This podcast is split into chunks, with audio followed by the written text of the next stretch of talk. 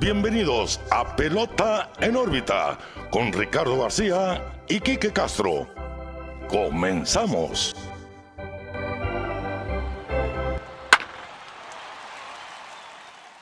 Hola, ¿qué tal amigos? Bienvenidos a un nuevo episodio de Pelota en órbita en su edición 97. Los saluda como todos los lunes Ricardo García, también como todos los lunes estoy muy bien acompañado de mi amigo, su amigo Quique Castro. Quique, ¿qué onda? ¿Cómo estás? Muy bien, Ricardo. Pelota en órbita 97. 97. En ese año nací En yo. ese año naciste, Rick. Sí, sí, sí. Ya, ya, ya nació como tú. Oh, no es cierto. no, no supe qué decir. Eh, muy bien, Ricardo. La verdad, mm, de buen humor, listo para platicar de, de este deporte llamado béisbol que nos encanta tanto. Pero antes de empezar, como todas las semanas, ya se la saben, pelota en órbita, Facebook, Twitter, Instagram, YouTube, donde está nuestro contenido semanal de lo que platicamos en el programa, el programa en sí, también en, en- en todas las plataformas de audio, eh, Instagram, YouTube, eh. Facebook, Facebook, Twitter. to- Twitter, Instagram, todo, todo ya se la saben. ya se la saben, en ya se la todos saben. lados nos Estoy van un poquito encontrar. distraído, pero estamos viendo el juego ahorita de San Luis, Filadelfia. Ya se la saben, ahí está el buen Kyle Schreiber. Hoy tocó gorra de Blue Jays. Blue Jays, Blue Jays, rival divisional, Blue Jays, porque ahí entre los comentarios del episodio de paseos nos dijeron que no se habló suficiente de Alejandro Kirk. Leímos su sección, pero pues se sabe que, que el capitán está haciendo de las suyas. Sí. Y pues hoy pues le, le rindo un pequeño honor con la gorrita de Blue Jays, que en su momento fue retro, porque no tenían estos colores cuando la compré, Ajá. allá por los 2010 o antes. Sí, sí, que es el, es el diseño de los noventas por sí, ahí. Sí, sí, de este, muy mala para el clima de aquí Hermosillo, porque ahora tengo todo manchada de sudor, pero bueno, ese es otro tema. Eh, y pues, repito, síganos en todos lados, pelota en órbita, y Ricardo, pues vamos a empezar el capítulo como nos gusta, ¿no? Con el chismecito rico, sabroso, Sí. con temitas picantes, porque pues hay polémica ahorita en LA. Sí, hubo drama ahora, ¿eh? Que ya, ya teníamos episodios sin, sin chismecito, sin drama. Chismecito sabroso Sí, del bueno. ahora sí que nos faltó la tacita de café nomás porque, bueno, ya se habrán enterado la mayoría, los Dodgers visitaron a los Bravos de Atlanta al inicio de esta semana que acaba de terminar. Freddie Freeman vuelve a su, a su vieja casa, que lo reciben con una ceremonia bastante emotiva, le dan su anillo de campeón, Sí, sí. Sneaker le da la, la caja con el anillo. Lo habíamos visto bastante emotivo él también, con sentimientos encontrados en todo momento. Eh, incluso pues le hacen el, ¿cómo se llama? El courting call que pasa al campo y le, le empiezan a, a ovacionar todos los fanáticos de Atlanta. Minutos después lo empezaron a buchar, pero pues es parte del show. es parte pero, del show. pero pues no deja de ser una de las leyendas de la organización y, y Freddie Freeman pues incluso llorando eh, en, Sí. en- en- en esta ceremonia. Y muchos dirían pues bueno, es que simplemente se acordó De Acapulco. Sí, no, se acordó de todo lo bonito que vivió con los Bravos en esos 10 años, en todo el inicio de su carrera. Pero pues va más allá de eso, Quique, porque se destapa la noticia de que Freddie Freeman se enteró en este viaje a Atlanta que los Bravos realmente habían hecho una oferta fuerte para mantenerlo con el equipo y que su agente no se la hizo saber. Una, una propuesta razonable para él para decir me quedo en mi casa. Sí. Obviamente todos sabemos que esto es un negocio. El jugador quiere que se le pague, el jugador quiere pues, ganar dinero, pues para eso se dedican, son profesionales, esa es su profesión, se sabe. Pero, eh, pues hay como una jugarreta, pues turbia, ¿no? Porque el primer, la primera noticia fue que, que Freddie Freeman eh, corre a su representante, ¿no? Sí. Corre su representante y luego, o sea, todo esto pasa después de la serie contra Atlanta, ¿no? Sí. este, ya después se platica que que pues había algo con la oferta que obtuvo. También decía Freeman que no le gustaba la organización de los Dodgers. Algunas razones tendrá por ahí. Creo, creo que es que de los únicos, o de- si no es el primero que escucho yo decir algo así de negativo de los Dodgers. Y sobre todo jugando Eh, con el sí, equipo, ya, ¿no? o sea, ya estando ahí y con un contrato pues de peso, ¿no?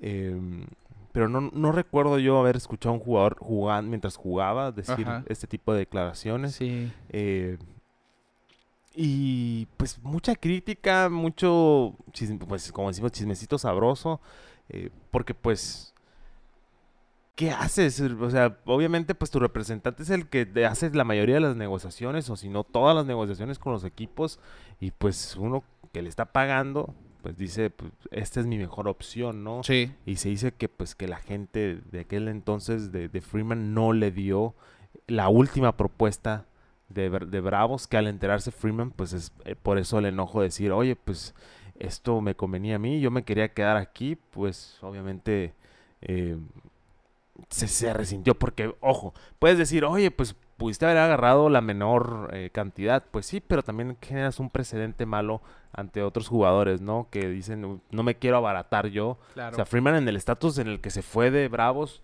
pues como, valioso. Como el mejor primera base y como líder. Y, y, realmente pues sabíamos que Freddy Freeman estaba buscando algo cercano a los 30 millones por año. Firma por 27 millones por año con los Dodgers. Fueron 162 millones y 6 años los que le dan Los Ángeles a Freddy Freeman. Aquí se dice que la oferta de los Bravos estaba muy cercana a eso. Era un año menos. Vamos a esto, ¿no? Está ganando 27 millones por año con los Dodgers por los próximos 6. Sí. Se dice que la oferta de los Bravos le iba a pagar 28 millones por 5 temporadas. Un millón más un año, por, año, sí, es, eh, colectivamente son como 20 millones menos, pero son 5 años con los Bravos. Y, y, lo que se dice es que Freddy Freeman hubiera aceptado ese trato de haberlo escuchado. Claro. La razón del despido de Casey Close, de la gente de Freddy Freeman de Excel, que es la, la agencia vaya de representantes es que nunca le dieron a conocer esta oferta por parte de los Bravos de Atlanta. Y habíamos platicado aquí cuando firmó Freddie Freeman que Chipper Jones le dijo, no quieras jugarle mal a los Bravos porque te vas a arrepentir. No sabíamos el contexto de por qué Chipper Jones dijo eso.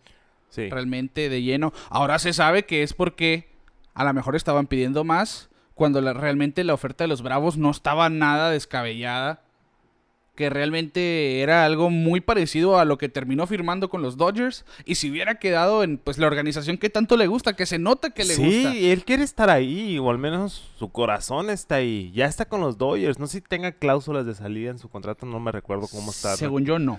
Estructurado, pero pues incluso se decía que, que se quería ir de los Dodgers, o sea, a ese punto se me hace muy exagerado hasta cierto punto, pues ya estás allí, o sea... Mm, pero bueno, mala jugada. Igual también, pues el, el, el, representante no sabe, sabe qué tanto porcentaje se llevó de eso. No se sabe si ahí si los Dodgers hicieron algo medio turbulento para, para, que no dijera esta información.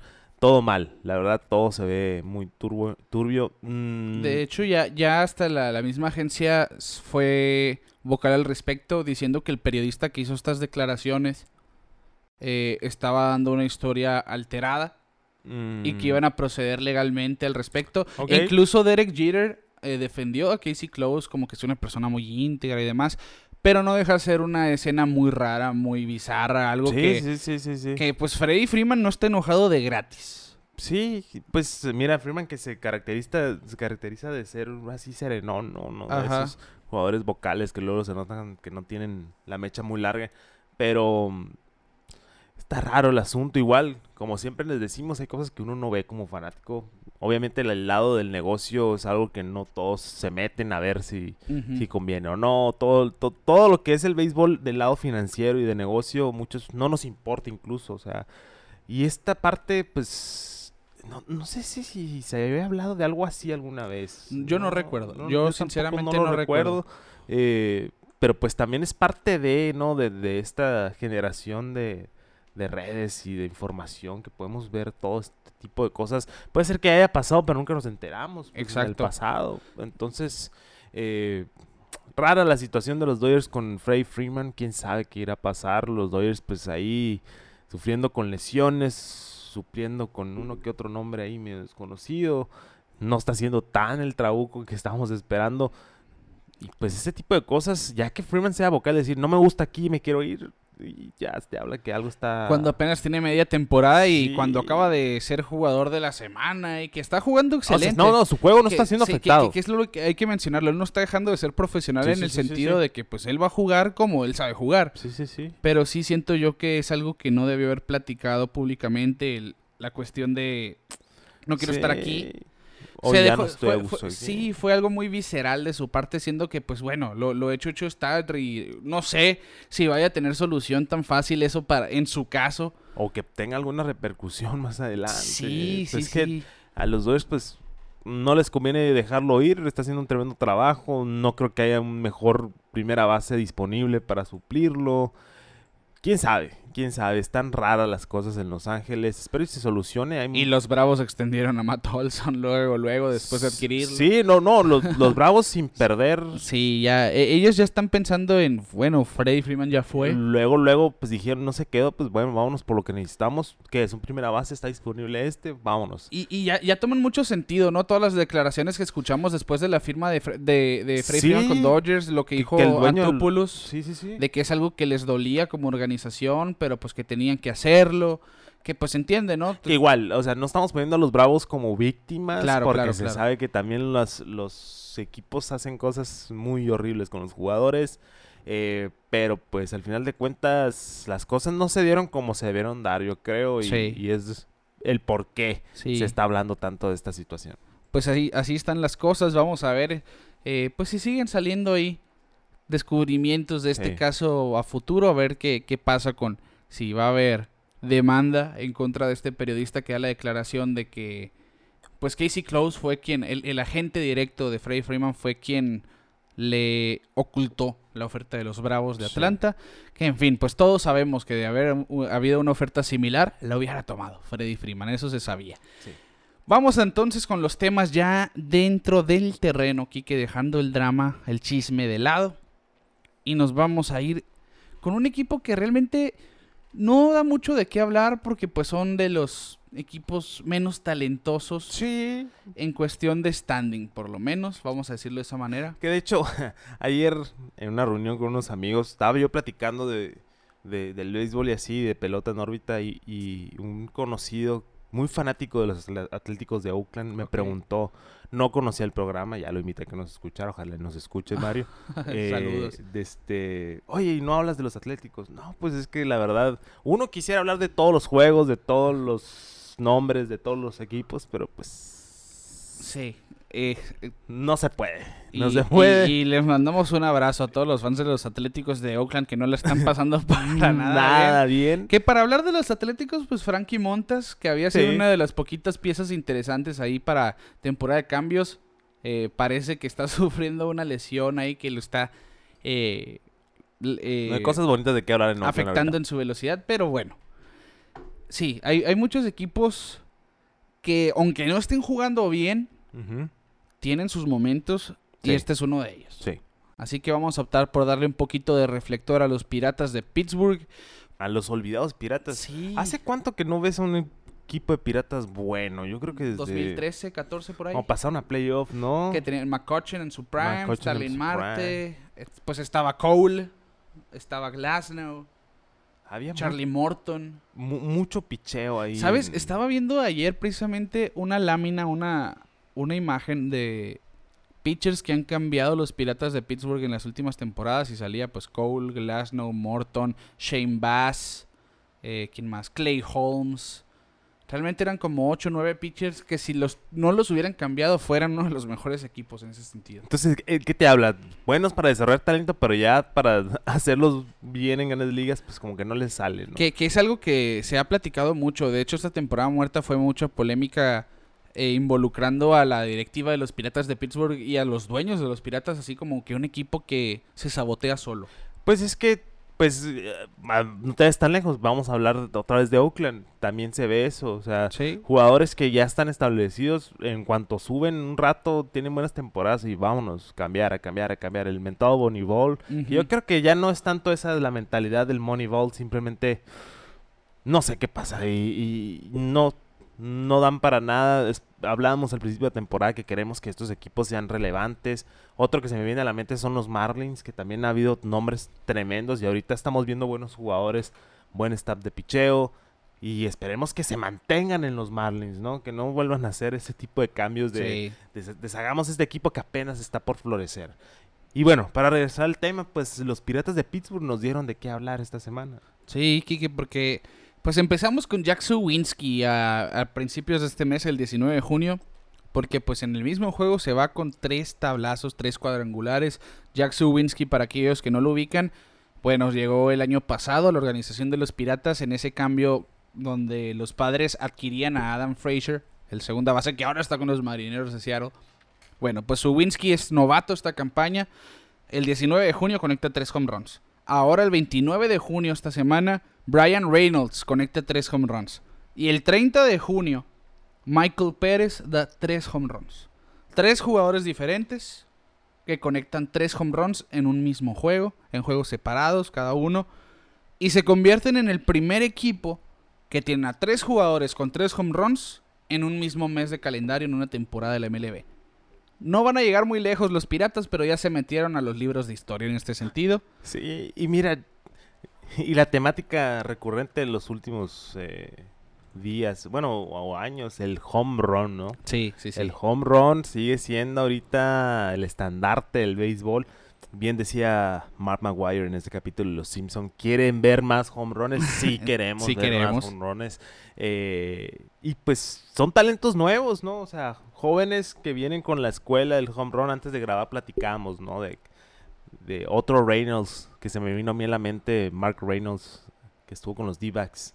eh, y decía Rick, no, pues es que era o home run o ponche. Sí. Y en aquellos entonces su, su récord de ponches era algo, ay, guácala, este vato, ¿qué, qué está haciendo, no? Sí, sí, sí. Pero ahora lo vemos, ¿no? Es lo más común, ¿no? El home run o ponche, mínimo dos jugadores de cada Oye, equipo están en esa A, a- situación. a lo mejor él no lo hacía con las nuevas tendencias de la Ah, no, inclinación claro. en su swing, Claro, buscar no. elevar la pelota, el launch angle y todo era, eso. era su Sí, naturaleza. él sí era de ponche home run. Ahora, pues los, los ponches han ido a la alza porque están buscando levantar la pelota en todo Sí. momento, ¿no? Pero sí, simplemente son tres jugadores que. El caso de Brian Reynolds llegó en el cambio de Andrew McCutcheon a los Gigantes de San Francisco. Pues eh, Brian Reynolds ha sido un peloterazo, fue al Juego de Estrellas la temporada pasada, empezó muy mal esta campaña, pero ha levantado, ya tiene 15 cuadrangulares, 32 producidas, 2.53 de promedio en 76 juegos participados esta temporada, de hecho ha estado toda la campaña, no se ha perdido un solo juego. Jack Suwinski ha sido uno de esos novatos que callados están haciendo un buen trabajo no para ponerse entre los favoritos al premio del novato del año, claro, pero sus 13 cuadrangulares ahí modestamente, un OPS respetable de 782, pues ahí está dando de qué hablar.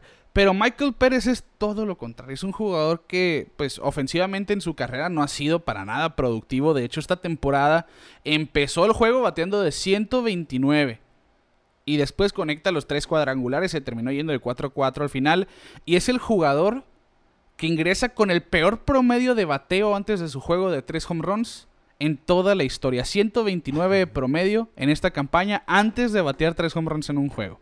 Otra de muchas estadísticas extrañas que nos encanta mencionar, ¿no? Pero para todo hay, para todo hay. Pero sí, vamos a ver si estos caballitos de, de Pittsburgh pues hagan un poquito de ruido, ¿no? Parecido a lo que están haciendo los Orioles Sí. ahorita, que más adelante lo podemos platicar. Claro. Eh, pero sí, nos gustaría ver... ah, eh, Es que, pues franquicias como los Piratas... Se sabe, tienen buena afición. Si te acuerdas en esos juegos de, de, de postemporada, creo que Volques tiraba con ellos en ese tiempo. No, ¿Quién estaba con los Piratas? creo que Volques estaba con ellos. No me acuerdo, pero juegos de playoff muy buenos que tuvieron. Yo recuerdo Cole, pero Cole le fue bien mal en ese wild card. Sí. A ver, déjame mirar tan... Lo voy a buscar Sí, para búscalo. creo que Está Todd Fraser en sus tiempos mozos. Mira, sí estaba Volques, Volques. 2014. Sí, sí, sí. De este... Eran equipitos buenos, ¿no? O sea, que obviamente no daban para mucho, pero pues mínimo se defendían y hacían buen béisbol. Los últimos años pues han ido en puro declive, declive, declive. Edinson Volques. Edison Volques. que los lideró como 13-7 récord, 3-0-4 de efectividad, muy bueno, de hecho, Sí. esa campaña. Francisco Liriano, que recuerdo esa temporada, fue cuando revivió Liriano eh, con efectividad de 3.38. Charlie Morton, Morton. 13.32. Garrett Cole, un joven Garrett Cole, 3.65. Jeff Locke y Vance Worley, estos pitchers de, de los Piratas del 2014 que terminaron segundo en la central, fueron comodín Como en esa campaña.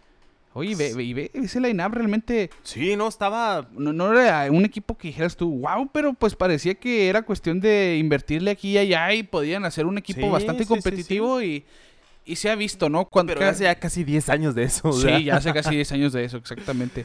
Yo me acuerdo de Pedro Álvarez, precisamente, Sí. el toro, que tenía un poder descomunal, pero sufría de exactamente lo mismo. Se ponchaba por montones. En esta época todavía no era tan aceptado. Algo que decía el mismo David Ortiz. Si yo me ponchaba 90 veces, me sentía un fiasco. Sí, pues es que...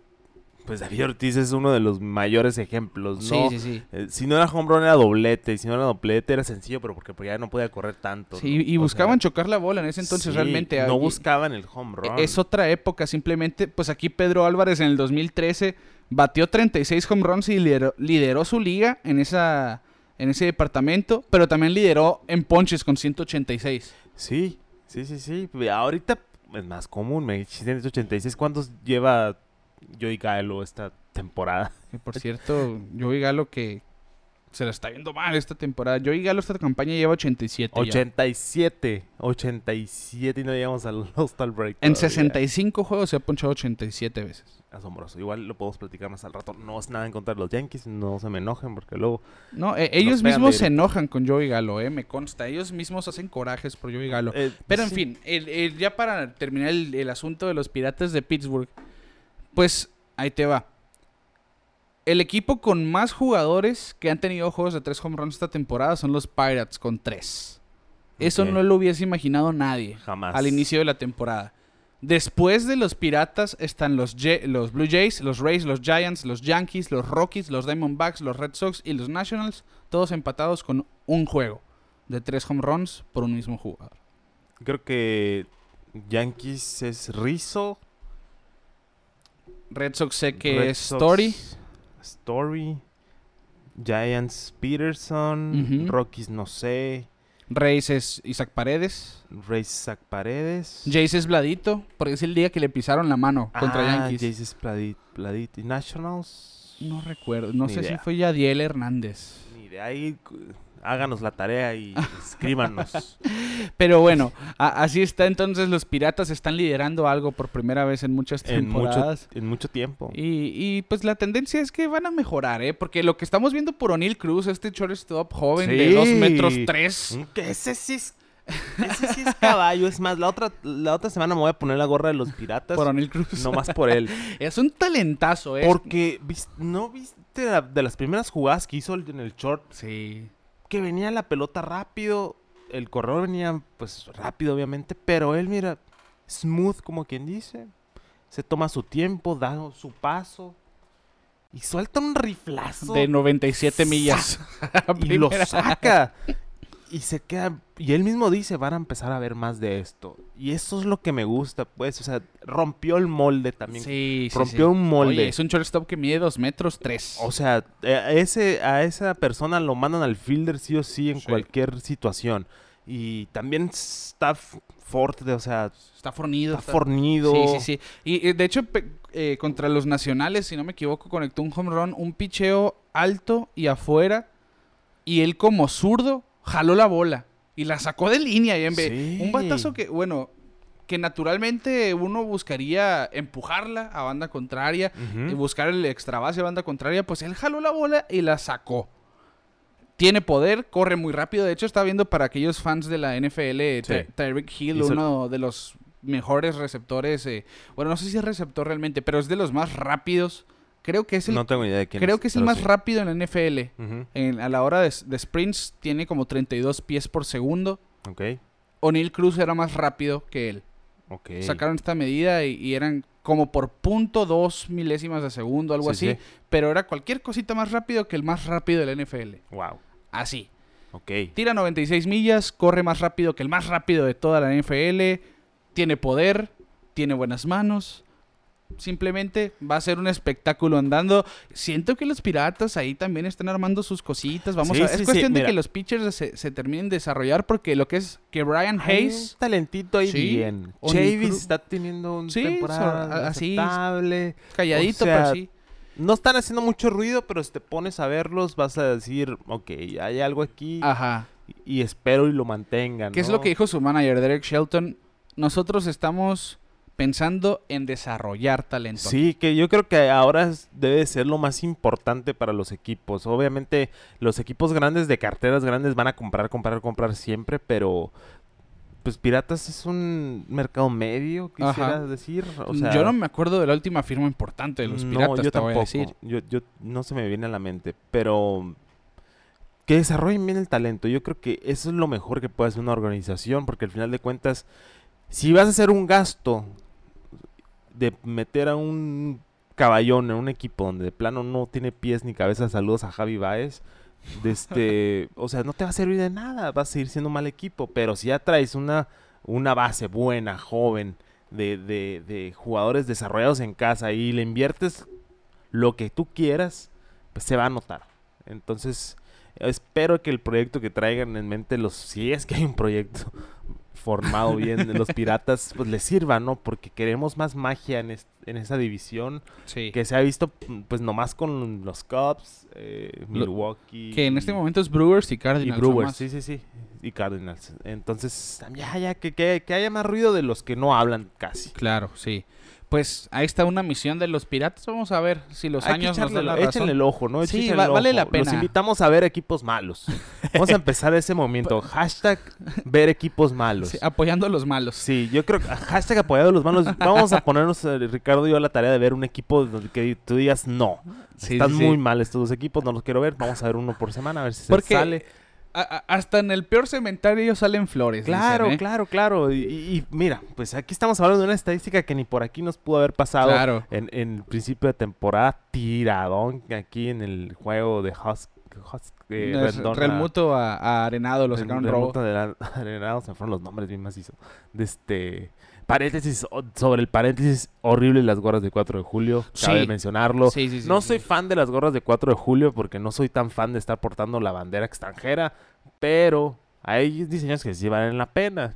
Yo tengo la de los Phillies del 2009, que haz de cuenta que es la P, pero la bandera está dentro de la P. Ajá, que es Luego blanca la- con la visera roja. No, no, no, no, es la roja roja de, de ah, ok, normal. ya sé cuál dices. Si no le pones atención ni parece que tiene la bandera. Es que yo, yo me Es acuerdo... de las primeras yo creo que salieron Yo, de yo esas. me acuerdo de cuando el 4 de julio empezaron a usar gorras distintas. Era una que era la base toda blanca, Sí. la visera roja y, y la insignia del equipo con, la- con Con las, las estrellitas y así. Sí, sí, sí, sí. ¿Sabes? Yo la única que tengo del 4 de julio fue una precisamente de los Medias Rojas porque sacaron una B eh, como si fuera las Ah, la primeras ret- que usaron. La retro. pero ya ni retro, así era como tirándole a... Sí, sí, sí. Parece sí. que la cortaron a mano, la sí, así, sí. Como, como los Tengo- uniformes viejísimos. Tengo así. una gorra ahí de, de- con ese logo que unos buenos amigos me regalaron en mi cumpleaños con Ajá. un parche de las de un All-Star Game de hace mucho, no me acuerdo qué año.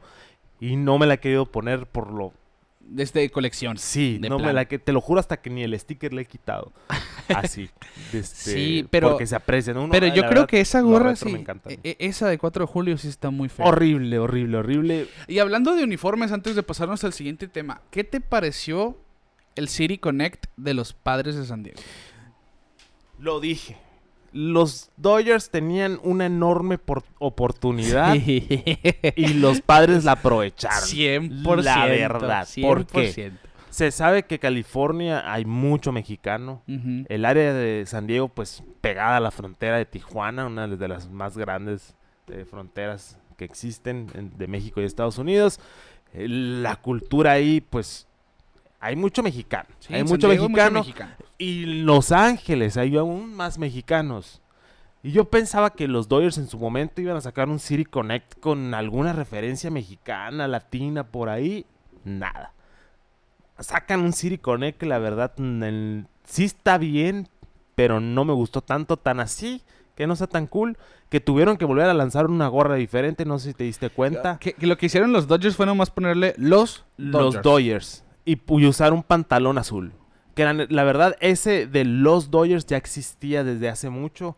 Porque incluso hay una de los D-backs que dice los D-backs Sí, por, y por hay una que dice los rojos los rojos. Sí, sí, sí. O sea, no fue nada que tú digas súper innovador. Claro. Incluso sacaron una gorra diferente hace poco, este año de hecho, que es igual, la L y la A con la visera negra y lo metieron a los City Connect. Está muy bonita la gorra, pero igual, es el Dodger Blue o sea, sí se quedaron en sus raíces de Dodgers como Pero tal. pa- parece un uniforme alternativo nomás. Sí, es un uniforme que, alternativo. que eso es, es lo que te platicaba cuando vimos el de Angels nomás. Siento yo que, pues, Mira, acaba de pegar palo Hoskins a Wainwright para poner 1-0 el juego entre Phillies y San Luis. está... sí, Oye, seguimos. siento que hemos visto mucho los Cardenales en domingo aquí, ¿no? Sí. Cuando estamos grabando. Bueno, Eh, bueno, que, que lo que platicábamos de los City Connect, pues que la idea es que realmente el uniforme te sea algo de la ciudad, que es, sí, que, que es lo que pienso yo, Mira, ¿no? los Angels se sabe porque, pues, estuvo bien porque la onda surfista, Ajá. o sea, sí está bien. Sí. O sea, pudieron haber hecho mejor tal vez, pero a mí sí me gustó. Pero el de los Dodgers, meh. O sea, no está en el top. sí, sí, sí. No platicamos y también me refiero mucho del de los Rockies de Colorado. Que el de los Rockies de Colorado, la verdad, sí está en los top. Sí, sí, sí. Ese verdecito, uno y, que y le gusta sobre mucho. todo, si, si usamos eh, ese común denominador, que sea de algo de la ciudad, Sí, 100%, sí, sí, los. Rockies hicieron su tarea. No, no sé si ya hablamos del de Milwaukee. Eh, no, creo que no, que Que está el muy del- bonito y todo, pero ese también parece alternativo nomás. Sí, pero igual, o sea, ya que ves la explicación de todo, dices, va, va con la ciudad. Sí, a mí se me hizo que hicieron un uniforme y ya nomás se sacaron la explicación de la manga. ¿eh? Puede ser, pero a mí- Porque- a mí sí me gustó. Porque fue como que Brew Crew es como si los fans de los Red Sox sacaron uno que dijera Red Sox Nation, Pues sí. por ejemplo. o sea, pero pues el maratón. no, bueno. no, sí, por ejemplo, el de los Red Sox sí iba a algo de la ciudad. Sí, sí, sí. Y a lo que vamos, el de San Diego, pues la explicación te enseñan los colores de estas comunidades latinas de donde sacaron su paleta de colores. sí, sí, que incluso. Con, con las filtraciones del uniforme decían que era por la montaña rusa famosa de Belmont Park en San. Diego, que sí parece por el verdecito que tiene. Pero simplemente yo creo que tomando el, el sentido este de que es por algo de la ciudad, es uno de los mejores. ¿eh? Sí, A sí, lo mejor sí. a muchos no les gustarán los colores A mí así me combinados. Quiero la todo. gorra. La gorra sí me... La, el jersey tal vez no tanto. O sea, pero sí me gusta. Lo Sí, que no me conjunto, gusta... pues. El conjunto está muy bien. Lo que no me gusta, por ejemplo, a mí es que las mangas, pero ya es cosa mía, sean de diferente color. Ajá. Como que sí me hace medio ruido. Pero hace alusión a las... Parece jersey de retazos. Sí. así. A los... ¿Cómo se llama el papel este? Eh, el maché. el papel maché. De, de hecho usan eso en, la- en las fotos de las sí, comunidades sí, sí, salen sí. así las las, las tiras de, papel muertos, papel así, picado. Papel picado, ajá. Este, y dice, ¿no? O sea, en la explicación del video, muy bonito el video también. eh, que pues nuestras raíces, o sea, nuestras comunidades, dos comunidades juntas, desde San Diego a la Baja, o sea, haciendo alusión a Baja California. Sí, sí, sí. O sea, se sabe la unión entre esas dos ciudades, pues, porque pues son ciudades hermanas. Ajá. Y, y me gustó mucho el concepto. Y pues los Dodgers pudieron haber hecho algo así, o sea, algo mexicano. Sí. Y no lo digo por ser mexicano, y, o sea, y por decir, eh, no. Pero pues se sabe que los Dodgers tuvieron un repunte por Fernando Valenzuela. Claro. Incluso hay una temática ahí medio oscura de por qué, se, por qué está el Dodger Stadium ahí. La comunidad que vivía donde está el Dodger Stadium. Hay muchas razones por las cuales los Dodgers pudieron haber hecho algo así medio mexa con el uniforme. No lo hicieron. Se fueron con su Dodger Blue. Se respeta. No me gustó tanto. Y el de los padres me gusta. Me gusta mucho el concepto. eh, la paleta de colores, el significado. La verdad, se, se la saca. Ese sí se fueron más allá. Yo creo que, que es del, del top. Sí, se, puso y en el top. me gusta que, que no les dio miedo el, el hacer algo muy diferente de los colores que ellos manejan. Sí. Que te voy a decir una cosa, al, al momento que se revelen, ya no digamos de los Mets, porque están pendientes, todavía las, en las siguientes temporadas se van a ir revelando más.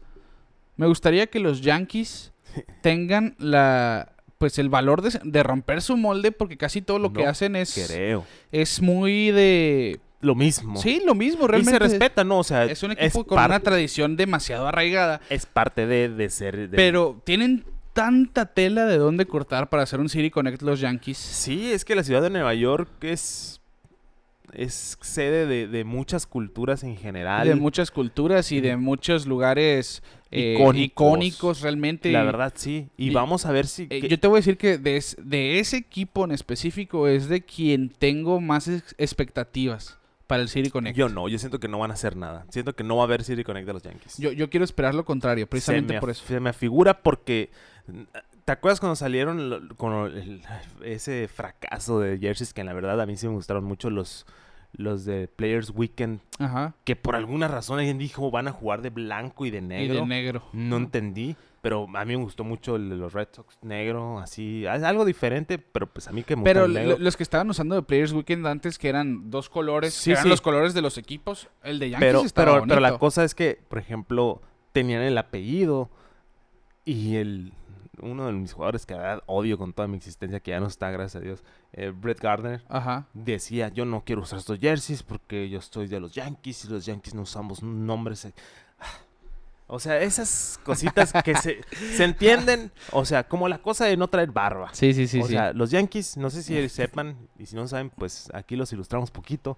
Los Yankees tienen una regla estricta de no usar barba. que es una tradición del Es- equipo y hay más, más equipos que tienen eso, ¿eh? O sea, reglitas así, pero los Yankees es como que la, la que más nos fijamos en general porque pues, es el equipo más grande Que, de la que liga. es lo primero, siempre que alguien firma con los Yankees, de que así se verá este jugador Sí, sin barba. Sin barba, sí, sí, sí. Y ahorita pasó con Carpenter, ¿no? Sí, Carpenter sí. lució una tremenda Y barba. nomás se dejó el bigote. Se dejó un bigotón. Lo vimos con Johnny Damon, que cuando estaba con Boston era el hombre de la jungla, un, un greñero y una barbota. Y llega a los Yankees rapadito y rasudadito. Y nomás se van de los Yankees y luego, luego los ves como Cano, Sí, Gary sí, Sánchez, Cano, ahora los es ves el- con su barba. Sí, sí, sí, sí. Pero pues es tan, eh, tan estricta y se entiende y es totalmente válida. Y a los fanáticos de los Yankees, pues son fanáticos de los Yankees algunos por eso mismo, por la tradición. Pero yo siento que ya estamos en unos tiempos que, hey, vamos a divertirnos un poquito con lo que hay. Pues y obviamente Grandes Ligas se beneficia de que se vendan los jerseys. Se agotaron los... Ah, eso es a lo que vimos en nuestro Ah, es verdad. Se agotaron los jerseys de, de- de los padres. Sí, ha sido el, el, el Jersey City Connect más vendido uno, en su primer día. En el día uno se que fueron como agotaron. 100 mil jerseys que se vendieron la ya. verdad no, no tengo el dato así como tal, pero pero sí, o sea, vamos a ver qué, qué sucede con los demás equipos porque ya al principio como que no nos gustó, o sea, al, al público en general lo diferente, pero al final de cuentas me gusta el lo alternativo. Sí, a mí, a mí también. Yo, yo siento que es algo que deberían de tomarle de ejemplo a la NBA, por ejemplo, Sí. que tienen mil uniformes distintos. Hay equipos que sí lo hacen, por ejemplo los Diamondbacks, ¿cuántas casacas no tienen Pero temporada obviamente no, temporada? no, no, no como la Liga del Pacífico, por ejemplo, Sí, que sí, sí. sacan cada año un jersey diferente. Ajá. No. Pero tener sea, sus, sus cinco o seis alternativas de uniformes, que ya, ya se está viendo un poquito más. Sí, Es- como, sí. como en su tiempo, no sé si recuerdas que hubo una- unas temporadas que usaban mucho retro. Todos los equipos usaban una vez al año un uniforme, pero retro, retro, retro, así. Sí recuerdo el que los principio Red Sox usaron uno, uno que era así bombachón. eh, que fue en el 2012, 13 no por ahí. 12 o 13. Y fue una serie contra Yankees. el uniforme creo. todo blanco, si no me equivoco. Sí, ¿no? todo blanco. Así, o sea, pero de repente lo dejaron de usar. Eh, Que era para fechas especiales, ¿no? Sí, sí, sí. Conmemorando algo. Sí, deberían de hacer ese tipo de cosas otra vez. Y seguir experimentando. Obviamente Sí. uno como fanático, claro, no a Malaya nos alcanzara para comprar todos los jerseys que salen. pero a mí en lo personal, a mí me encanta ver, por ejemplo, las gorras nuevas cada año. A mí también. Eso sí me gusta. Yo que colecciono gorras, pues no me canso de ver las nuevas. Pero ahí te va. Ya para cerrar este punto de los City Connect, yo creo que, yo creo que nunca habíamos hablado tanto de uniformes. Sí, pero Eh, es porque es algo que nos sí, gusta mucho a los dos. sí, por sí, eso- sí. Son souvenirs y co- coleccionables. Eh, si tuvieras eh, la posibilidad de comprar una Jersey City Connect en este momento, ¿cuál sería? Colorado. La de Colorado. Sí. Y eso que no, no sé, porque sí se me hace, no sé, me gusta, me gusta, me gusta, me gusta, me gusta. Yo estoy entre la de San Diego y la de Kansas City. Me gustó mucho la de los Mm. Royals a mí. Me gusta, pero no se me hace algo wow. Está Como que, sencilla, pero está... como que no se sale tanto de su Bueno, molde. a- ahí te va. Es que cuando hay veces que ves la, La la no digo la de Boston porque me van a tirar, pero también diría la de Boston por lo del maratón. Amalaya correr ese maratón. Ajá. Eh, si quisiera correr maratón. Por ejemplo, a mí la jersey por sí sola no me gusta. El Sí. amarillo. Pero el conjunto de la, ya con la gorra Sí, sí, y sí, cuando sí. los ves con sus protecciones azules, ya pues se ve Sí, mejor. sí, sí. Si lo ves así. Pero ya traer la pura jersey, sí, Pura como jersey la de la calle, Colorado. Yo creo que la de San Diego. San Diego. Porque está, está muy original. Está muy original. Sí, sí, y se agradece la originalidad, Sí, sí, sí. la verdad. Y pues los, las gorras estas de... eh, Del 4 de julio, 4 de pues, julio, vaya. Hay, hay proyectos que hay que, ponerse, sí, ahí, ponerlos en la mesa antes de hacerlos públicos, por favor. Bueno, ahí está entonces un paréntesis enorme, de uniformes. Y nos vamos rapidito con alguien que estamos viendo en este momento, Nolan Arenado, Kike, qué semana, bueno, qué fin de semana y qué temporadón está teniendo el tercera base de los Cardenales de San Luis. Este viernes batea su segundo ciclo en su carrera, lo hace contra los Phillies precisamente, arrancó con lo más difícil de hecho con el home run, luego el doble, el triple, el sencillo pierden el juego para su mala suerte. Pero al final, pues él tiene el segundo ciclo en su carrera. Hay que recordar aquel que hizo. Oh, el primero. El Día del Padre con los Rockies. Increíble ese juego. Que el home run para ganar sí. fue el ciclo. Sí, sí, sí. me acordé, mira, me puse chinito. De hecho, es de esos clips que pone MLB TV entre comerciales. Y la verdad me encanta verlo cada vez que lo ponen. Porque sí, es como que ese extra spice, ¿no? En ese sí, sí, sí, con último, toque. vale más, así, ¿no? Con el home run para ganar el juego. Pues en fin, es el 17, el ciclo número 17 en la historia de los Cardenales de San Luis. También es el primero desde el 2005 cuando lo hizo eh, Margaret Silanek. Y aparte, Nolan Arenado es solamente uno de tres terceras bases en la historia con múltiples ciclos. Se une a Adrián Beltré, que lo hizo tres veces, y a Ken Boyer, que lo hizo en dos ocasiones. Aparte, un datito para pantallar al suero. ¿Y por qué no podía quedarse sin aparecer? El día de este ciclo, pues Nolan Arenado obviamente conecta cuatro hits. Porque pues home run, triple, doble, sencillo, ¿no? Cuatro imparables. Pero el resto de los Cardenales de San Luis solamente conectaron tres hits en su derrota. Y Arenado se convirtió en el segundo jugador en la historia que batea el ciclo. Y con ese ciclo tiene más hits que sus compañeros combinados en el mismo juego. Y se une a Shohei Otani, que lo hizo. el nombre, tenía que ser el nombre. se lo hizo en el 2019, el 13 de junio del 2019. Así que nomás dos: Shohei y Arenado. Con más hits que sus compañeros la noche que batearon el ciclo. Y quiero hacer un anuncio bueno, no un anuncio, una declaración, no sé cómo le quieran decir. Ajá. Dejen de hablar de Colorado. Ya, ya, demostró Arenado que es un bateador puro y duro. Y que es bueno bateando y que es de poder y es de contacto. Ya basta, porque hasta la fecha ya es su segunda, tercera temporada. Su segunda. Segunda temporada con San Luis y siguen hablando de que en Colorado bateaba más. No. Yo creo que sus batazos ahorita aquí en San Luis está teniendo más fuerza en sentido de más importancia que lo que pudo haber sido en Colorado en algún momento. Sí, está siendo bastante clutch. Simplemente lo que está haciendo Nolan Arenado ha sido uno de los más importantes en esta temporada. Pues sin mencionar lo que está haciendo Paul Goldschmidt, el líder de hits y de promedio en la Liga Nacional, por ejemplo, pero simplemente está siendo increíble Nolan Arenado.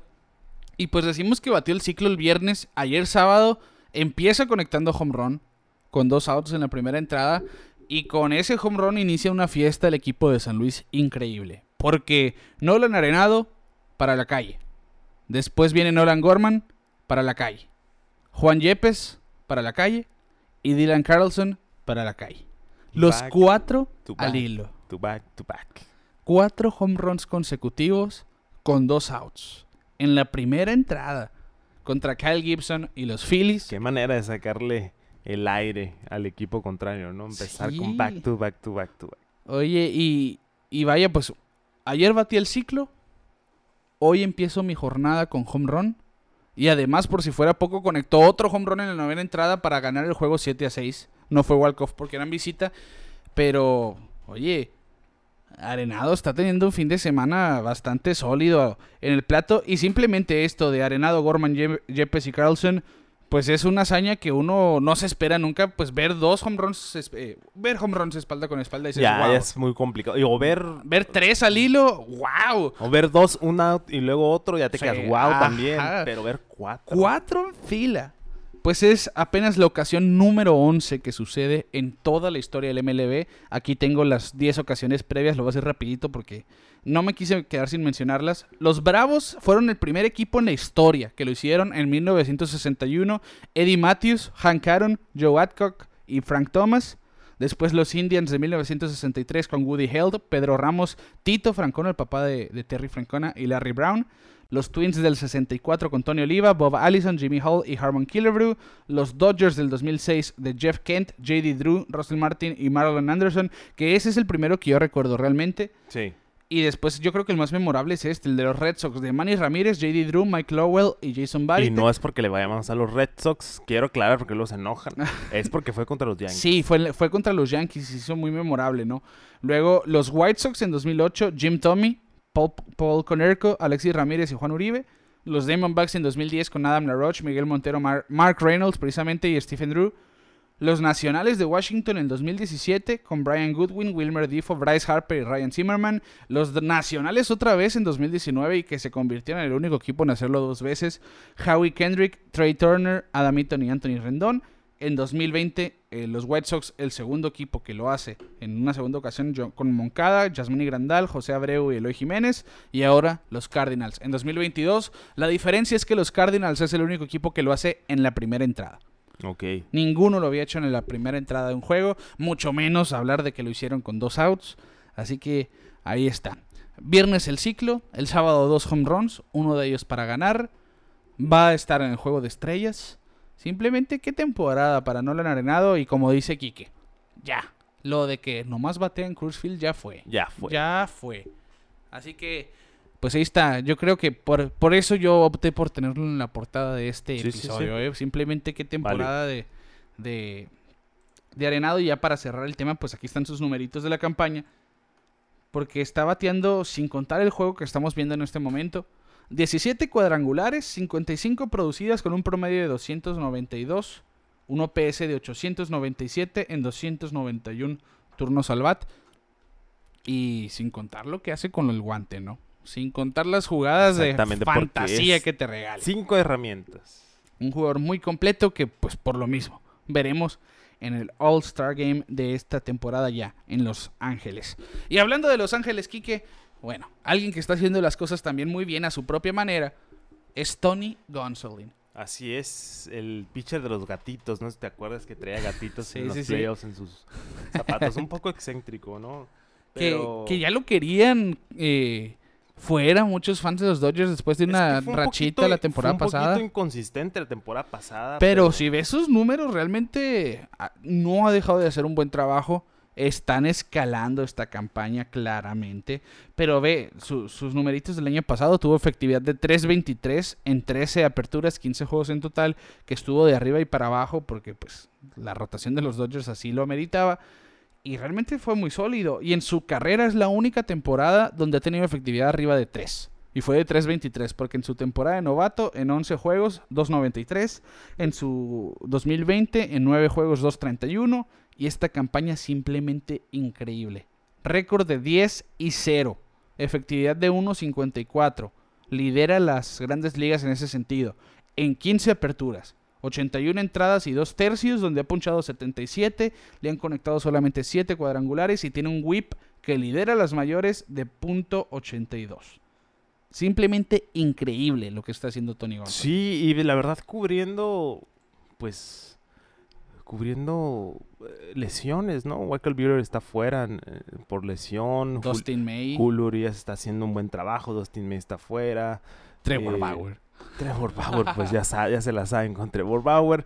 Kershaw que ha estado bien, ¿eh? Hoy lanzó muy Ha bien, ¿eh? bien, pero obviamente ya no, malamente, no sé, pero ya no lo ven como las. Obviamente, eh, ya platicado, hemos platicado mucho los Dodgers y del talento que tienen, pero pues Gonzolin viene a, pues, a, a hacer más ruido, ¿no? A, a emocionar más a la gente, pues, porque quieras o no, aunque haya, haya tintes ya de que es bueno desde antes, no esperábamos un temporadón de esta manera de Gonzolin Yo creo que nadie. claramente favoritititito para ser eh, el Young de la Nacional. Y por lo menos para iniciar él por parte de la Liga Nacional el Ah, juego no, de estrellas, claro, ¿no? en casa sería, sí, sí. sería una estupidez que no lo hiciera, ¿no? Eh, y, y vamos a ver, vamos a ver, porque sí, sí estaría bueno tenerlo, pues ver ese momento, ¿no? En su casa, abriendo el juego, lo que vaya a tirar, lo que tire, a ver si, si las salidas no se cruzan ahí, porque Claro. obviamente al final de cuentas eh, el ganar la temporada es más importante que el All-Star Game, se sabe, muchos jugadores no quieren jugar por lo mismo, Ajá. pero Eh, Gonzolin, la verdad, a mí sí me tiene impresionado. No sé qué opinas tú. No, Yo no me esperaba para nada una temporada de este calibre de Gonzolin. Yo, yo siempre me esperé que fuera un pitcher sólido, pero no, Sí, sí. no, no de este sentido. Ayer contra los padres se vio muy bien, siete entradas de una carrera nomás, ponchó a ocho. San, Di- San Diego realmente no es un equipo fácil de dominar y pues se ha visto muy bien. En junio, efectividad de 1.24, 4 y 0 su marca. Julio pues arranca con esa salida de los padres y pues en el año efectividad de 1.54, simplemente algo que uno no se esperaría de un pitcher que ni siquiera es considerado alguien que iba a estar en la rotación de los Dodgers. Sí. Empezando, empezando la temporada. Ya hablamos de, de Anderson también, de Tyler Anderson. Pues ahora Gonsolin son dos pitchers que están llenando huecos y que te llenen huecos de esa manera, pues, oye, es trabajo muy, pero muy aplaudido, no nomás por los fanáticos, obviamente por los equipos. Es como que no tengo Walker Buehler, que es mi mejor pitcher Sí. pero tengo a, a dos brazos que están dando lo mejor de sí y mejor que nunca en sus vidas. Pues simplemente es algo in- increíble, ¿no? De hecho, ahí te va, otro datito para pantallar al seguro en este episodio. pues antes, antes de su salida ayer del sábado, tenía efectividad de 1.54 y récord de 9 y 0. Es el único pitcher que entra al mes de julio con récord de 9 y 0 o mejor y una efectividad por debajo de 1.60 desde que la efectividad es una estadística oficial a partir de 1913 en ambas ligas. Por si había duda, ¿no? De, Sí. de qué tan buena la temporada que está teniendo ahorita Gonzolin. Nadie había hecho lo que está haciendo Gonzolin. No es el más ponchador, pero pues aquí está la clave de su éxito en esta temporada. Está haciendo que los bateadores le conecten un rodado en el 41.7% de las ocasiones, cuando su marca del año pasado había sido de 36.4. Así que 5% más que la temporada pasada y ya con eso pues baja la, el promedio de bateo de sus rivales a .56 a diferencia del 202 de la campaña pasada que sigue estando muy bien ese 202. Pero ahí está, un poquito de, de lo que te puede hacer Tony Gonsolin va a hacer que le roletees sí o sí, manteniendo la pelota bajita en la zona de strike. Tiene un buen repertorio, así que no les extrañe seguir viendo eh, buenas labores por parte de este hombre. Y hablamos mucho de home runs al principio de, de este episodio, ahora vamos a hablar mucho de los pitchers que nos han dado de qué hablar porque... Sí. La, la semana pasada hablamos de Cristian Javier, el juego sin hit combinado de los Astros de Houston, este dominicano que pues lanzó 7 entradas y ponchó a 13. Ahora lanza esta semana en contra de los Angelinos, eh, antier, primero de julio, 7 entradas de un hit, que fue un home run solitario, y 14 ponches. Después de esas 7 entradas de una base por bola con 13 ponches. Bueno, pues ¿qué tiene esto de importante, diría uno? Pues el único pitcher que hizo esto dos veces en su carrera, Kike. En toda su carrera, hago ese énfasis, fue Clayton Kershaw. 15 ponches en su juego sin hit de 2014. Y luego esta temporada tempranito, pues en aquellas 7 entradas perfectas, donde no se le envase a nadie, ponchó a 13. Y ya saben, ¿no? ¿Quién era Clinton Kershaw? Bueno, ¿quién es Clinton Sí, Kershaw pero- y cómo era Clinton Kershaw en su prime? ¿no? Ajá. O sea, intratable a más no poder. Y pues estamos hablando de que Kershaw hizo esto en 2014 una vez y luego la otra hasta ahora 2022. Cristian Javier lo hizo en salidas consecutivas, Kike. Siete entradas de una base por bola, 13 ponches, después ahora el 1 de julio, siete entradas, un hit, 14 ponches. Yo creo que ya está más que claro que Cristian Javier no se va a ir de la rotación de los Astros de. Houston. Ya No, no, no, no, dejó clarísimo que él viene a abrir juegos. Esperamos que se mantenga de esta manera el dominicano, que simplemente está haciendo que queramos ver su próxima salida sí o sí, porque está haciendo cosas increíbles. Leighton Kershaw va a ser Salón de la Fama, hizo esto dos veces en su carrera, el único. Christian Javier lo hizo dos veces en dos juegos. Así de fácil. Así que abusados, ¿eh? Todavía hay tela de donde cortar ahí. Sí, sí, los Astros Houston. siguen teniendo un staff de miedo. Que a mí me impresiona que Justin Verlander, siendo el pitcher que fue el primero en llegar a 10 victorias, es uno de los que menos está hablando ahorita. Y ni siquiera yo creo que nadie lo publicó, nadie habló de eso, o sea, está por abajo del radar ahora. Y, está bien, ¿eh? Y, es que es, cuando te acostumbras tanto a que alguien sea bueno, es como que, ah, pues es cosa todos los días, ¿no? Y es lo que me gusta también del, volviendo un poquito al tema anterior de Gonzolin, que pues en la Nacional ya había super dominio por parte de Grom. Hablamos de Scherzer, que también ahí pues se lesionó y no quiere, de hecho, tirar en ligas menores. No sé si viste esa declaración. No, no vi. Que no quería, no quería hacer aperturas en ligas menores. Él quería ya subir. O sea, no quería el, el, mentado rehab assignment. Pues de hecho ya va a abrir esta semana, ya vuelve sí. que... Es más, lo voy a dejar para el random divisional. Sí, sí, sí, lo platicamos y, al rato. Y ya para platicar de los últimos dos pitchercitos, Spencer Strider, que yo creo que ya para, mí es el favorito, el novato del año de la Liga Nacional en este momento. Es el único novato que tiene dos juegos de 11 ponches y solamente un hit permitido. Lo hizo el 15 de junio y ayer sábado que pues ha sido un pitcher impresionante por los Bravos de Atlanta. Empezó la temporada desde el bullpen, está tirando 100 millas, tiene un slider simplemente nasty. Ahora lo hacen abridor también por cuestión de lesiones, por barajear ahí la situación. Y yo creo que ya está demostrando que él tiene todo para estar en la rotación, para ser un, un abridor constante. Y vamos a ver, ya que llegue Soroka, qué va a suceder, ¿no? Pero simplemente está haciendo un trabajo impecable. El único novato, con dos juegos de 11 ponches y un hit permitidos. Y, que se viene así como una supremacía de pitchers otra vez. En Atlanta salió ahí una nota de Buster Olney que dice que pues Jacob de Grom tiene planeado ir a la agencia libre al final de esta temporada. Y se cree que los Bravos de Atlanta son el favorito en firmar a Jacob de Grom. Vamos a si eso sucede, Kike. Porque se sabe, sabemos que los Bravos. Esa es la marca. Así como los Yankees son los bombarderos del Bronx por todos los home runs que, o sea, que sus equipos están estructurados para eso. Los Bravos son los maestros del Les gusta eso del póker de ases, sí, ¿no? Sí, sí, sí, sí, sí, imagínate. Pues ojalá y sí, ¿eh? Ojalá y sí. Y ojalá que Freeman regrese también. A ver si pasa. Muy difícil, ¿no? Pero, pero ahí está, ahí está algo que se espera. Pero ahí está el dato de Spencer Strider, simplemente increíble. Yo creo que lo agarré en el Fantasy yo hasta hace como dos semanas, te lo voy a decir. Sí. Y fue el mejor momento para ver haberme hecho de este hombre, de veras. Y alguna historia, ¿no? Vamos a, cambiar el tema y el último tema antes de irnos al rondín rapidito.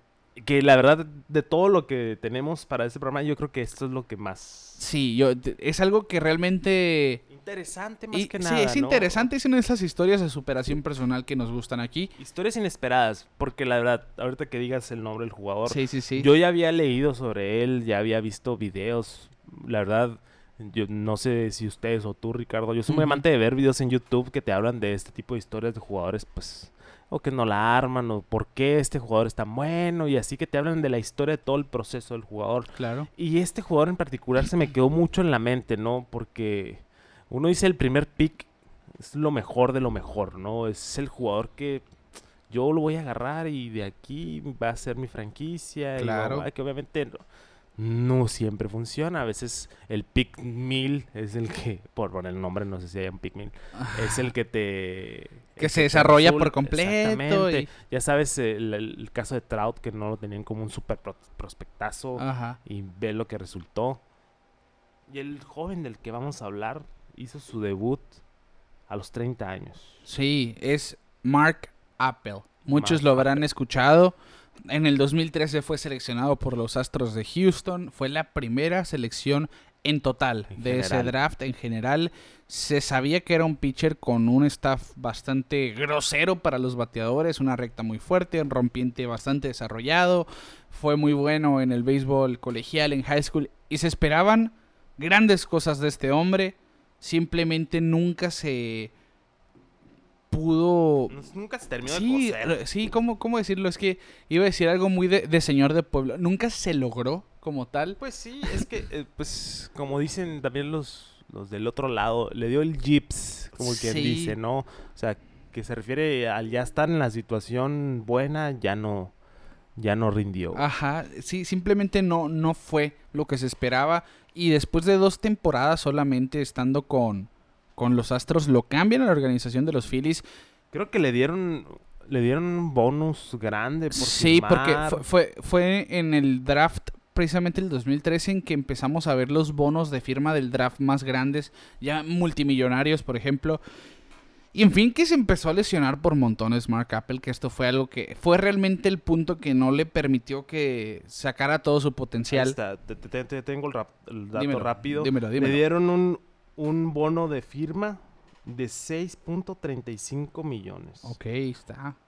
Eh, que la verdad, pues en aquel tiempo, pues sí es una... Bueno, pues para un bono de firma sí es bastante. Oye, pues estás haciendo 6 millones sin siquiera jugar en grandes Sí, ligas. nomás por firmar, nomás por firmar y a ver si sale, ¿no? Ajá. Pero pues es el grado de caballo que, que pensaba Astros que estaba adquiriendo.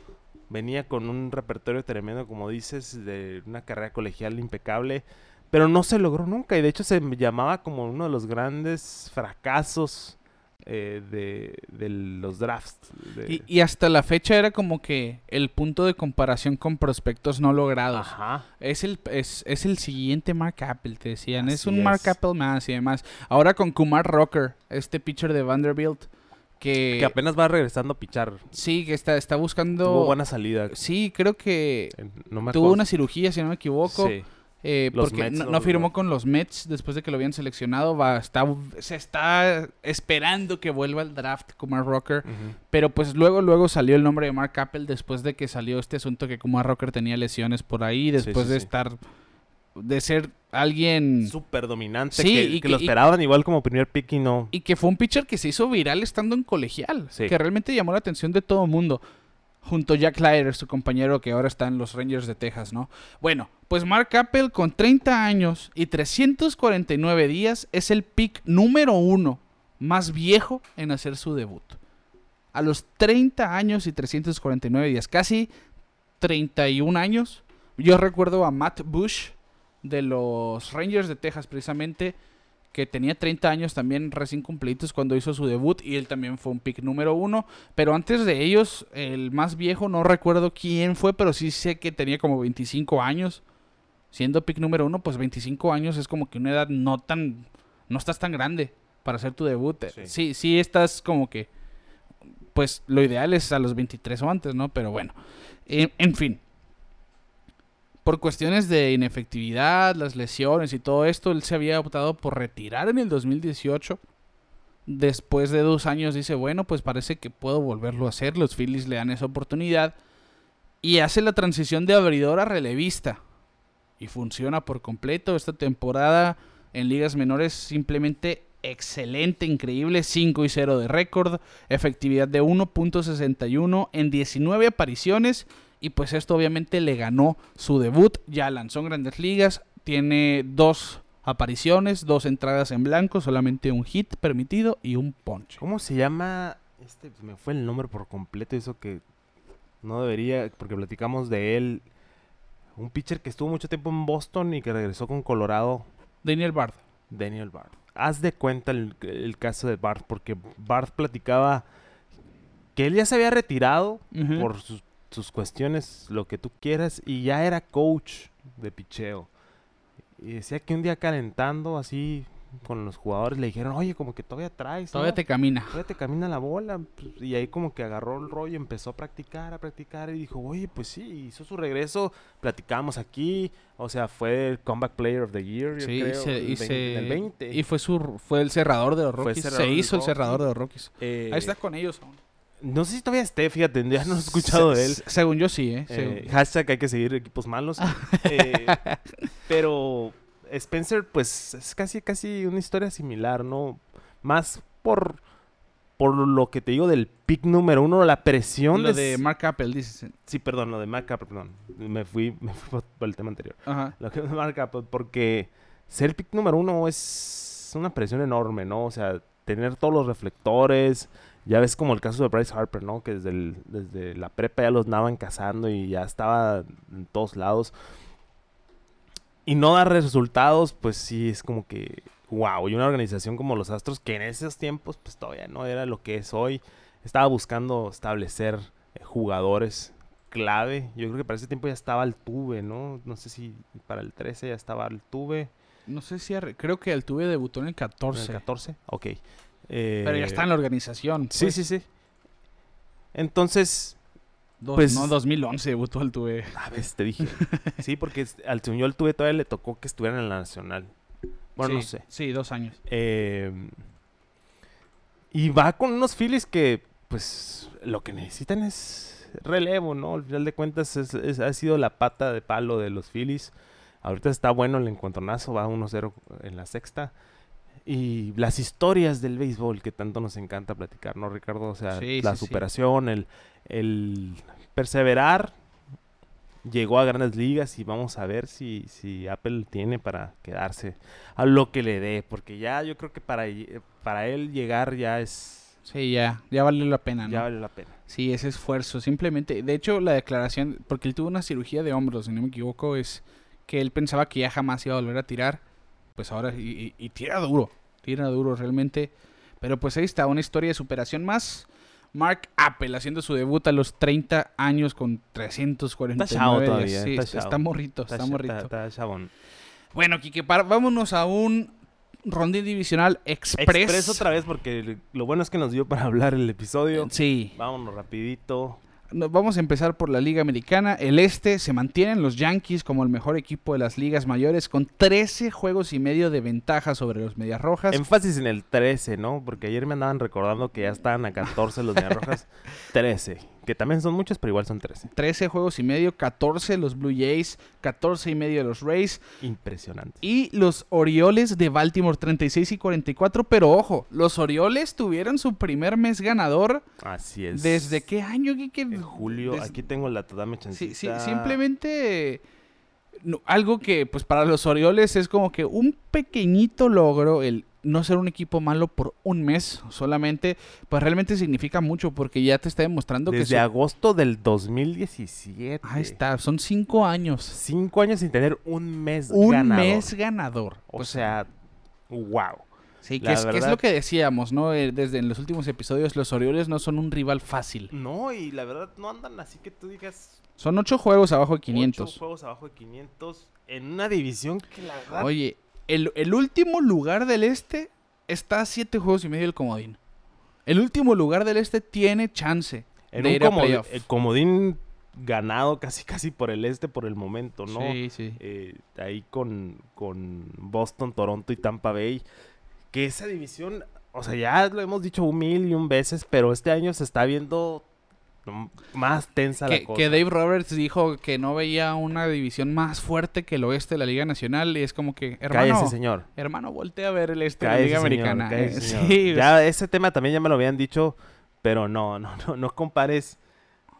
Ahí Tampa, Toronto, Boston. Obviamente los Yankees ahorita están fuera de órbita. Este con un 58-22, la verdad, el mejor béisbol que yo he visto en años en el Bronx. La verdad. Sí. Eh, temporada histórica que están teniendo los Yankees. Ojalá y no, no se les desinfle el globo al final. Pero 44-35, 44-35, 43-36.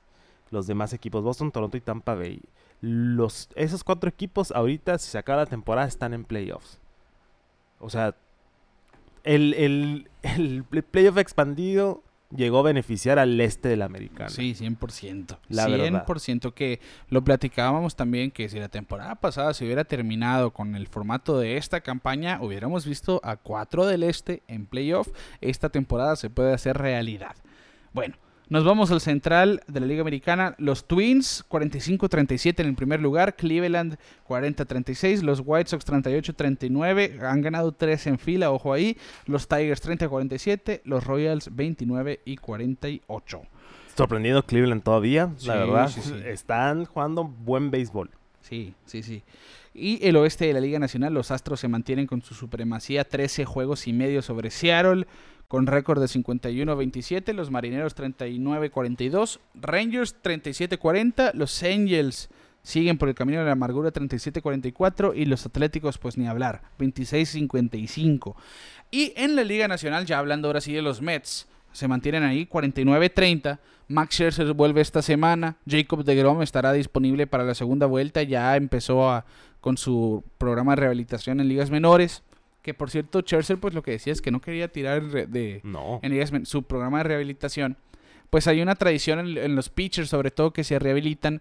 en que cubren con ciertos gastos Sí. eh, de Les ligas echa- menores. Le echan la mano a los Ajá, jugadores. las, las comidas sobre todo, ¿no? Que les disparan la cena a todo el equipo, Sí, sí, cosas de ese tipo, Pero ¿no? Scherzer se voló la barda, ¿eh? Sí, viste lo, lo de los Sí. AirPods, sí, que... Y les hizo una cena, un banquete a todos los, a todos los jugadores de, de sucursal.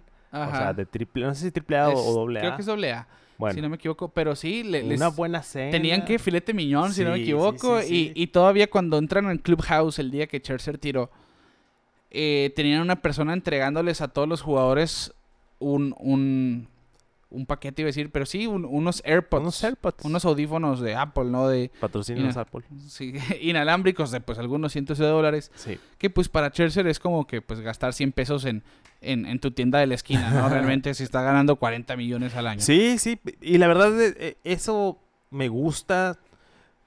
Dos razones. Obviamente, el jugador de liga menor, eh, bueno, al menos los mismos peloteros lo dicen, batalla mucho en cuestión económica. Sí, no Eh, todos tienen todo no garantizado. Todos tienen todo garantizado, tienen que luchar, por supuesto. O sea, es una batalla constante. Eh, entonces llega Scherzer como el caballo que es, no tanto por lo económico, ¿eh? O sea, yo lo veo más como un mentor que decir, Ajá. ok, yo te aliviano con esto, aunque sea un ratito, pero como para motivar a los jóvenes, decir, Claro. hey, no te rindas, aquí sigue. Y él pasó O por sea, ahí también, sí, pues. todos han pasado por ahí. La, la estrella que más ha ganado juegos, eh, cualquier nombre, o sea, cualquier nombre del béisbol ha pasado por sucursales de una u otra forma. eh, y, y- y la verdad, es un detallazo de, de un tremendo caballo que habla mucho de la, per- de la persona que es Scherzer fuera del terreno. Exactamente, pues ahí está entonces Max Scherzer. Y yo les dije, me llamaste loco, que los Bravos de Atlanta están a tres juegos y medio. Yo Está sigo loco, Rick. pensando, los Bravos van a ganar esa Está división. loco, está Los loco. Bravos van a ganar esa Yo división. creo que esta era la oportunidad de alcanzar más a los Mets y... Llegaron a estar a dos juegos y medio, Sí. pero pues ganaron hoy los Mets, perdieron los Bravos. Ahí están los tres juegos y medio. Los Phillies a eh, 41-38 a 8 juegos. Los Marlins a 11 juegos con 37-40. Ojo, han ganado 4 en fila. Sí, tres Mira. abajo de 500. eh. Sí, y los nacionales pues siguen jugando bastante mal. Juan Soto está empezando a despertar, ojo ahí, Para cambiar. pero eh, que, ay, se dice que Juan Soto rechazó otra extensión por parte de los nacionales. Se eh. va a ir de Él ahí. no quiere estar en Washington, por lo- todo ahí. parece indicar que no.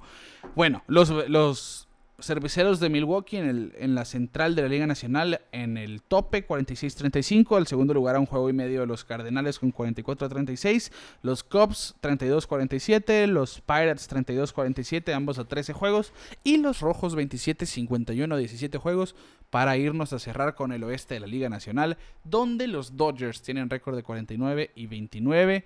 Los padres 47-34 a 3 juegos y medio. Los gigantes que están teniendo una rachita negativa 2 y 8 en sus últimos 10. 40-37 a 8 juegos y medio. Y los Diamondbacks y los Rockies empatados 35 y 44. Vamos a ver qué resulta ahí en la en el oeste. eh. Vamos a ver cómo está el wild card ahorita rapidito. Eh, el wild card lo trae San Diego, Atlanta, San Luis. Ok.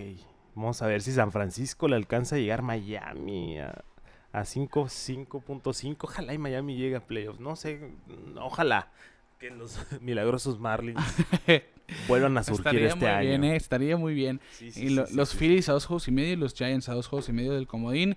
Pues estamos ya técnicamente a, a mitad de temporada ahora sí, porque Qué rápido. casi todos los equipos tienen casi 80 juegos participados. Nos quedan dos semanas antes del juego de estrellas, que es el 19 de julio, 19 o 18 de julio, si no me equivoco. Pues así que sí, 15 días ya. Así que ahora sí, marquen en el calendario la mitad de la campaña, ya todo lo que hagan ahora pesa el triple. Sí, ahora sí ya no vamos a de que, ah, penitas, van empezando. No, no, no. Ahora sí ya se va a poner seria la cosa. Así es. También empieza a calentarse ya la estufa en cuestión de cambios. Carlos Santana a los marineros de Seattle. Ah, ¿se acuerdan? De lo dijimos. sí. Cuando firmaron los, los Kansas City Royals, yo dije, se me hace raro esta firma, lo van a terminar cambiando. se tardaron, pero ahí está el cambio. Sí. Benintendi se habla que se va también. Sí, se dice que Benintendi ya no, ya no quiere estar en, en Kansas City. Pues más que nada, el que no quiere estar es que es una, es una pieza de cambio y se ve muy difícil que firme con los Royals nuevamente. Sí, ¿no? sí, sí. Eh, bueno, pues a la fecha límite es pasando los primeros días de agosto, no es el 30 de julio como es habitual, pero pues después de lo del inicio retardado de la temporada, pues también optaron por mover un poquito la fecha límite de cambios, pero es de esperarse que antes del juego de estrellas veamos unos por goteo ahí y antes del primero de agosto. por Después del All-Star Game vas a ver. Ahí Sí, es ya, cuando ahora se pone sí. buena la cosa. pues ya, ya que los equipos tengan 100% visto lo que necesitan, Sí. vamos a empezar a ver el cambiadero. Así es. Pero en fin. Vamos a llegar al final del episodio número 97 de esta manera, aquí que después de una hora y 14 minutos Algo bien, de algo episodio, bien. Algo bien. Sí, para que se cubrió todo, hasta de lo que no esperábamos se cubrió como los uniformes, pero bueno. sí, sí, sí, sí, Así que de esta manera llegamos al final del episodio. Los invitamos nuevamente a que nos sigan en redes sociales como Pelota en órbita en todos lados, Twitter, Instagram, Facebook. Suscríbanse a nuestro canal de YouTube, síganos en las plataformas digitales de audio como Spotify, suscríbanse ahí, denos las cinco estrellitas, denos comentarios también positivos donde ustedes quieran. Saludamos a todos los que nos siguen también Sí, en YouTube, sí. ahí hemos visto comentarios. Saludos al Tony Ruelas, un abrazo, Tony Sker, Valentín Medina, tus amigos, Valenzuelas, Los con- buenos Valenzuela. que a todos los que nos acompañan semana con semana de veras. Y bueno, de esta manera estamos llegando al final del episodio número 97. A nombre de Quique Castro, un servidor, Ricardo García, les decimos que Arenado tuvo un fin de semana de locos y nosotros nos vemos fuera de órbita.